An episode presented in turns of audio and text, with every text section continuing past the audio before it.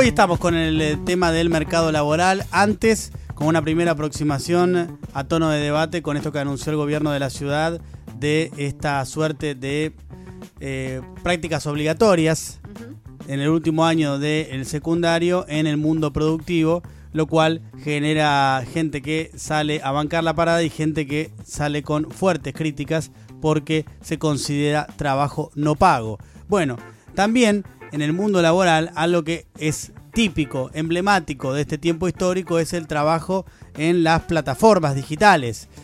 Y hay allí una fuerte discusión que se está dando en todo el mundo en relación a reconocen o deberían, mejor dicho, reconocer estas plataformas digitales, la relación de eh, dependencia que hay entre los trabajadores y la empresa, es decir, son trabajadores o no lo son, son eh, autónomos. Bueno, la verdad es que es una discusión que se da en todo el mundo y ahora en Europa es muy interesante lo que acaba de pasar porque Bruselas, es decir, la Unión Europea, obligará a regularizar a más de 4 millones de trabajadores de plataformas digitales. Y digo que esto es muy importante porque lo que pasa por lo general en Europa eh, luego se traslada tiempo después a la Argentina. Un debate que ya se viene dando y en algún momento, creo yo, se va a dar con mayor profundidad. Alguien que conoce muy bien este tema es Juan Manuel Otaviano, que es abogado laboralista especializado justamente en plataformas digitales. Juanma, ¿cómo te va?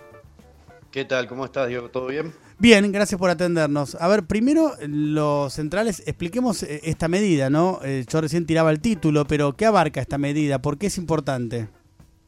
A ver, la Comisión Europea le está diciendo al Parlamento Europeo que tiene que sancionar una norma para que se establezcan criterios que reconozcan a los trabajadores de plataforma como empleados, además de otros eh, nuevos derechos específicos de corte digital, es decir, límites a la gestión algorítmica del trabajo, principios de no discriminación o sesgo algorítmico en el trabajo en plataformas, etc. Si el Parlamento aprueba la norma que le propone la Comisión, todos los trabajadores de plataforma de la Unión Europea pueden ser considerados trabajadores con, los derechos laborales que les corresponden. ¿no? O sea, la discusión ahí está en, yo antes me expresé mal porque dije trabajadores o no, trabajadores son siempre, pero eh, eh, asalariados o autónomos serían. Sí, hoy todos los trabajadores de plataforma del mundo están clasificados como autónomos. Mm. Y que estén clasificados como autónomos y sus eufemismos, ¿no? Cuentapropistas, microempresarios, socios, colaboradores, ¿no? Estos, estos términos que utilizan las empresas, implica que los trabajadores de plataforma no tienen derechos laborales, no se pueden agremiar, no tienen derecho a un salario básico, no pueden negociar colectivamente, no tienen límite horario, etcétera, etcétera, etcétera. Esta decisión de la Unión Europea implicaría un vuelco de 180 grados en la protección de los trabajadores de plataforma porque pasarían a ser considerados trabajadores asalariados. Claro, es súper interesante ¿eh? lo que está pasando allí en Europa y lo que ha decidido la Comisión Europea porque eh, ya fija un precedente muy grande, ¿no? Veíamos claro, como en toda eh, discusión o debate vinculado al mundo laboral, empieza a tener expresiones de avance, como por ejemplo la ley española, que ya había avanzado más o menos en esta, en esta línea. Hay también otros casos, pero ahora ya estamos hablando de la Unión Europea en su conjunto. Sí, fíjate que el único caso de sentencia definitiva de eh, un tribunal superior había sido en Gran Bretaña, además del fallo de, España, solo que en España además se sancionó esta ley que mencionás, que se llama, o se le dice ley Rider, porque es una ley para trabajadores de plataformas para repartidores, y lo que decía esta ley era algo muy similar a lo que plantea la Comisión eh, Europea. Por un lado, que presumiblemente los trabajadores son asalariados a menos que las, em-, las empresas demuestren lo contrario, o sea, al revés de cómo es hoy, ¿no?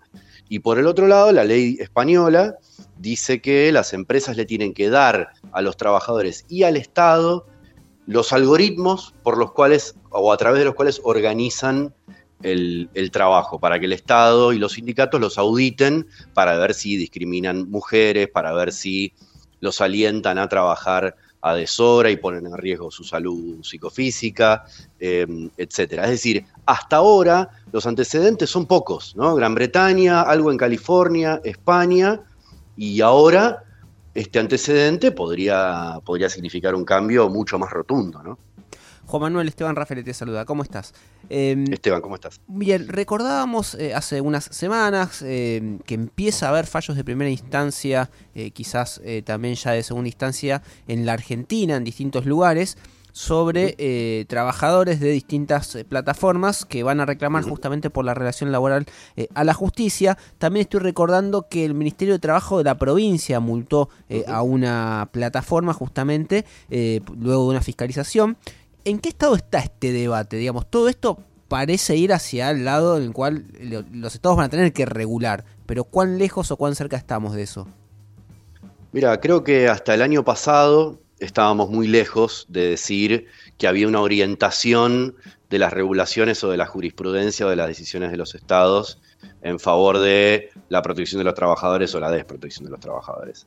A partir del año pasado, con el fallo del Tribunal Español, con el fallo del Tribunal de Gran Bretaña, lo que sería la Corte Suprema de Gran Bretaña, em, con los casos de la Argentina, por ejemplo, de fallos de primera instancia que reconocen la relación de trabajo en Cabify, por ejemplo, o la decisión del Ministerio de Trabajo de la provincia de multar a todas las empresas eh, de plataforma que hacen venta y reparto eh, por no tener registrados a los trabajadores. Digo, toda esa, esta, esta serie de, hechos marcan, marcaban una orientación. Ahora, la decisión de la Unión Europea que podría impactar sobre todos los países de la Unión ya sí es un vuelco, ¿no? Más que una orientación de las políticas. Esto creo que pone en un brete a los estados que no se quisieron entrometer en el tema, ni controlando ni regulando, eh, si todos los países de la Unión Europea establecen que eh, los trabajadores de plataformas son asalariados,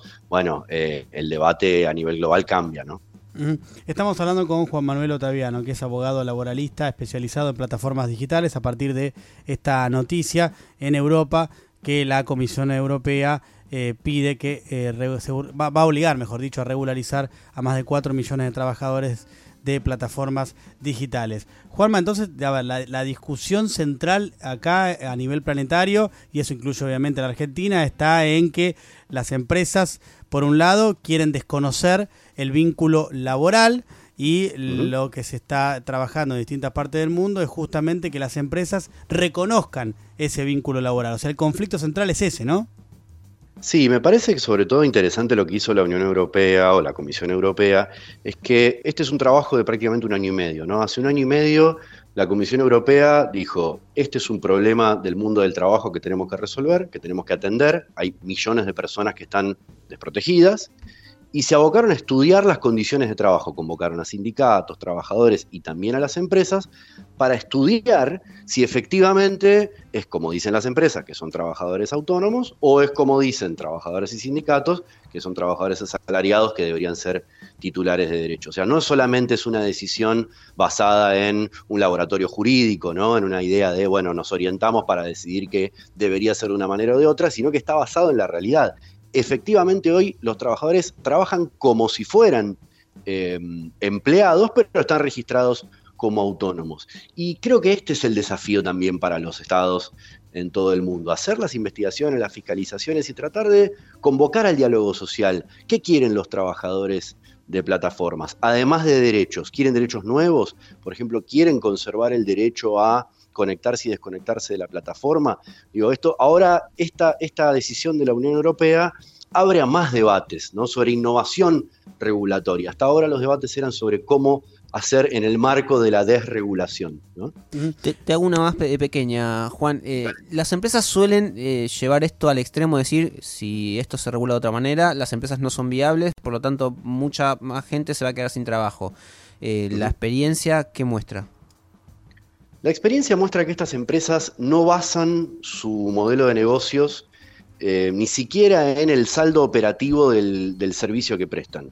Eh, dicho de otra manera, eh, las empresas no ganan mucha plata a través del servicio de venta y reparto de productos. En realidad estas empresas compiten entre sí para ver quién logra más capitales de, de, riesgo, se llaman, ¿no? Capitales golondrina, que invierten en empresas para que se conviertan en monopólicas. Es decir, el modelo de negocios está basado más en la especulación financiera que en la desregulación laboral.